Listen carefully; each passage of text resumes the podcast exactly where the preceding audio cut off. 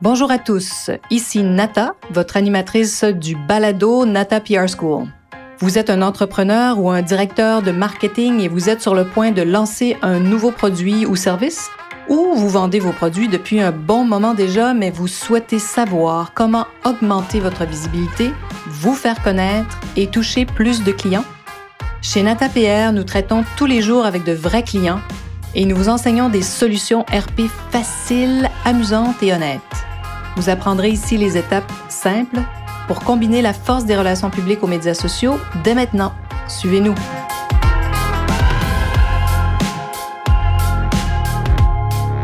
Bonjour et bienvenue à ce 96e épisode du balado du podcast Nata PR School. Quelle est la valeur des relations publiques? J'avais beaucoup envie de parler de ce sujet, de cette question avec vous parce que j'aime aborder justement des thèmes ou des questions que nos clients se posent parce que je suis persuadée que plusieurs d'entre vous ont les mêmes interrogations euh, face aux relations publiques. J'en suis convaincue. Hein. Quelle est la valeur des relations publiques? Certains clients qui ne sont pas familiers avec les relations publiques nous demandent souvent si les honoraires qu'ils nous paient tous les mois, parce que souvent dans les relations publiques, on fonctionne avec des honoraires mensuels. Donc parfois on a des contrats de six mois, de 12 mois et on nous verse donc des honoraires tous les mois. Et donc ces nouveaux clients qui n'ont pas l'habitude, ils nous posent cette fameuse question. Hein? Que quelle est la valeur des relations publiques? Ou derrière tout ça, devrais-je utiliser cet argent autrement? C'est ça que ça veut dire. Est-ce que je mets, j'investis mon argent au bon endroit, n'est-ce pas? Est-ce que je devrais, par exemple, prendre cet argent que je vous verse à vous, les gens des relations publiques, pour faire des campagnes publicitaires peut-être? Je réponds souvent à la blague que bien, vous imaginez que depuis 22 ans, les entreprises euh, ne nous paient pas pour nos beaux yeux seulement, hein, ni pour pouvoir euh, glisser dans une conversation euh, qu'ils ont ouf, retenu les services d'une agence de relations publiques. Hein. C'est pas, pas comme si c'était acheter une Ferrari. Ils n'ont pas besoin de ça pour briller. mais on nous, donc on paie nos services. Pourquoi? Ben, parce qu'on génère des résultats mesurables. C'est bien sûr, c'est bien évident. Mais je dois cependant vous dire que les dirigeants qui nous posent cette question, hein, quelle valeur, hein, quelle, quelle, est la valeur des relations publiques ou est-ce que je devrais faire autre chose avec mon budget? Ils ont deux grands points communs. Très souvent, d'abord, ce sont des, des, entreprises, des entrepreneurs qui ont développé leur entreprise sur le web et à travers les médias sociaux, donc grâce au web et aux médias sociaux. Ça, c'est presque 100 des cas. Deuxième point, ils ont en commun donc ces entreprises qui se demandent quelle est la valeur des relations publiques. Le deuxième point, c'est qu'ils ont souvent, massivement mené des campagnes de publicité en ligne, hein, donc Facebook, Google Ads, etc.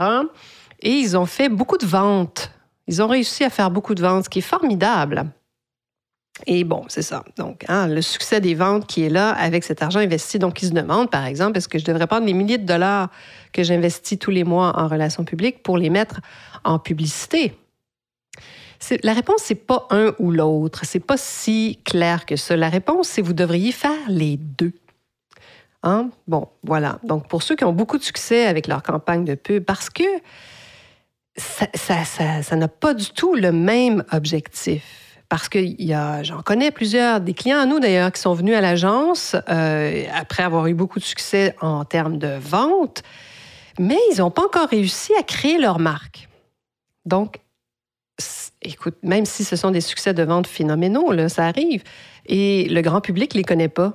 Et voir donc, euh, voir même euh, tous leurs clients locaux ne les connaissent pas.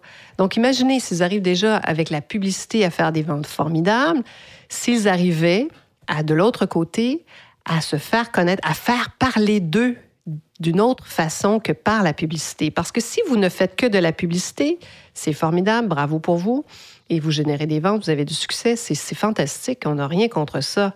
Sauf que le jour où il y aura une jeune, nouvelle, peut-être pas jeune, mais une nouvelle entreprise qui va, avoir, qui va être dans votre créneau, ou qui va vous avoir imité même, mais qui va avoir réussi à séduire ses consommateurs et ses clients, à faire parler d'elle beaucoup dans la presse et dans les médias. Et bon, on aura peut-être aussi beaucoup d'influenceurs qui parlent de, ces produits euh, hein, de façon organique, comme on dit, sans être rémunérés. Ben, c'est possible que vos parts de marché tout à coup euh, soient grignotées. Ça arrive à plusieurs. Parfois, ça peut prendre plusieurs années, sachez-le. Donc, pour ceux qui euh, ne s'appuient que sur les ventes, bravo, formidable. Mais il y a un danger, sachez-le. Ce que ça veut dire, c'est que les relations publiques, mais ce n'est pas leur premier rôle que de générer des ventes. Absolument pas. Le premier rôle des relations publiques, c'est de vous faire connaître, de faire parler de vous, de vos produits. Ça sert à ça, les relations publiques, surtout comme nous, on les, on les euh, pratique, parce qu'on est vraiment spécialisé dans le produit de consommation. Donc, il faut faire parler de vous. Ça sert à ça, les relations publiques. Évidemment, en deuxième temps, oui, les relations publiques contribuent à augmenter les ventes, mais ça contribue surtout à vous distinguer de vos concurrents, à faire parler de vous auprès de votre clientèle potentielle. Alors comment hein, vous faites pour vous rendre intéressant et attirant? Si vous ne menez que des campagnes de publicité, si vous ne faites que de l'achat publicitaire, à un moment donné, c'est possible qu'il y ait un essoufflement. Il y a fort à parier d'ailleurs qu'une marque, hein, comme je vous disais, la petite concurrente va venir derrière. Alors, soyez à, l'affût, aux aguets, tentez d'intégrer les relations publiques, surtout si vous avez beaucoup de succès avec les ventes. Parce que des fois, parfois, souvent, il va y avoir un essoufflement. Il n'y a aucune marque connue qui a une trajectoire à 100% ascendante, là, ça n'existe pas. Alors, que faire pour vous préparer à cet avenir où une autre marque va bien sûr réussir à charmer vos clients, vous faire connaître autrement, bien sûr, que par la publicité. Alors, comment on fait ça? Comment on se fait connaître autrement que par la publicité? Mais il faut avoir des intermédiaires. Donc, c'est pour ça que des campagnes d'influence aussi, ça peut être très utile au début si vous n'avez pas des budgets énormes. Mais les, les, journalistes parlent encore des entreprises et des marques. Il ne faut pas s'en priver. Et c'est d'ailleurs ce qu'on vous enseigne à la Nata PR School. Au fait, il faut donner une âme à votre compagnie et à vos produits en faisant quoi? En racontant votre histoire, qui est le point 2 du modèle Nathan en six étapes. Le numéro 2, c'est vraiment raconter votre histoire. Et c'est avec les relations publiques que vous pouvez bien raconter votre histoire de façon incroyable et large. Donc, on fait quoi? On fait deux choses. Établir un plan de communication. Si vous regardez ce que les grandes entreprises font, les grands succès, c'est ce qu'elles font. Hein? Elles établissent un plan et disent, bon, nous, on va parler régulièrement de certaines choses. Ben, vous pouvez choisir de parler d'innovation, de nouvelles idées de votre entreprise, de comment vous contribuez à protéger l'environnement. Euh, vous pouvez bien sûr parler, euh, bon, je ne sais pas, est-ce que vous avez mis en place toutes sortes de d'endroits sur votre, votre ferme pour favoriser les pollinisateurs, mais ça peut être une histoire très intéressante à raconter. Hein. Je vous donne un exemple. Donc, c'est la première chose, établir un plan pour communiquer régulièrement sur vos réalisations. Première chose. Deuxièmement, ben, communiquer régulièrement, mais seulement lorsque vous avez des informations pertinentes. Pertinentes, ça veut dire dans l'air du temps justement, si vous développez euh, des pratiques durables dans votre entreprise, ça peut être intéressant d'en parler et de raconter cette histoire-là et d'approcher des journalistes dont c'est le sujet. Des journalistes qui s'intéressent à l'environnement, qui s'intéressent justement à ce qui est durable, par exemple, ce qui est électrique ou ce qui est local. Il y a plusieurs façons, bien sûr, de faire ça. Aussi, hein, lorsque ces nouvelles entreprises arriveront, les plus jeunes, plus dynamiques, plus modernes, plus, plus, plus, quand elles vont faire leur apparition, ben, vous aurez au moins réussi à gagner le cœur de vos consommateurs. Et plusieurs d'entre eux vont demeurer fidèles, vont vous demeurer fidèles parce qu'ils aiment votre marque, ils aiment ce que vous représentez, ils aiment qui vous êtes.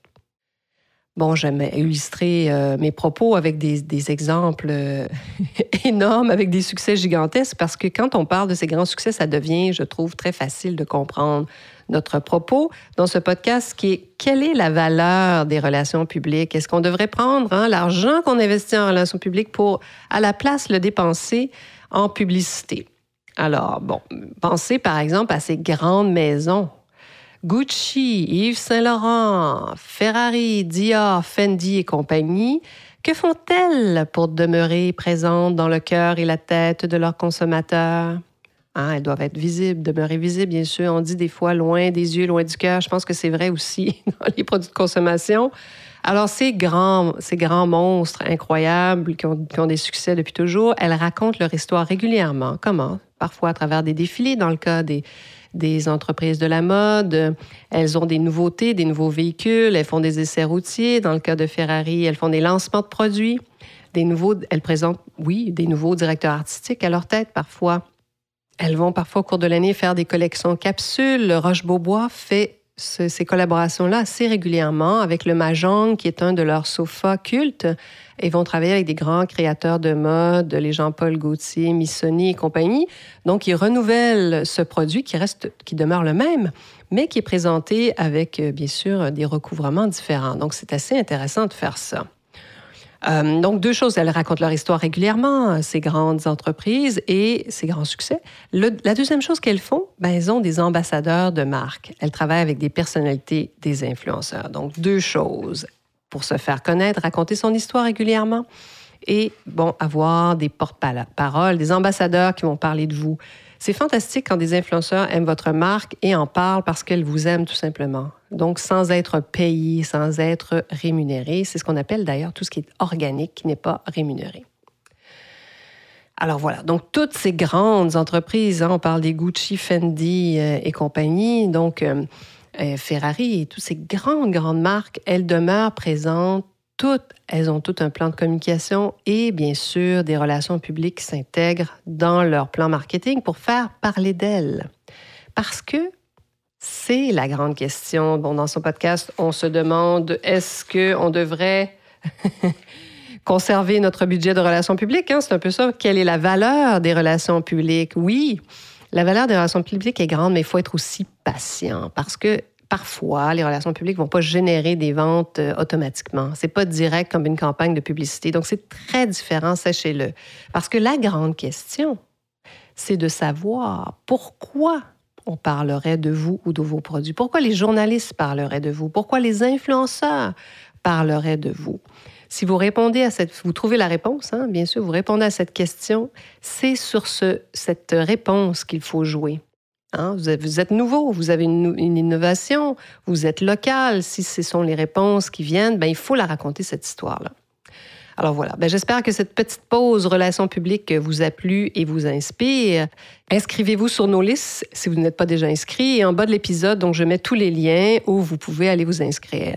Et j'espère qu'on aura l'occasion de discuter ensemble et de, que vous aurez euh, envie d'intégrer les relations publiques à votre plan marketing. Voilà, ben, j'espère surtout que vous serez des nôtres la semaine prochaine. Vous êtes curieux et souhaitez en savoir plus sur comment implanter des stratégies de relations publiques? Rendez-vous sur natapierre.com et inscrivez-vous sur notre liste. Vous recevrez le modèle Natapierre pour créer une campagne RP réussie. Et si vous souhaitez devenir client, contactez-nous à nata.natapierre.com. Nous attendons vos commentaires. À la semaine prochaine!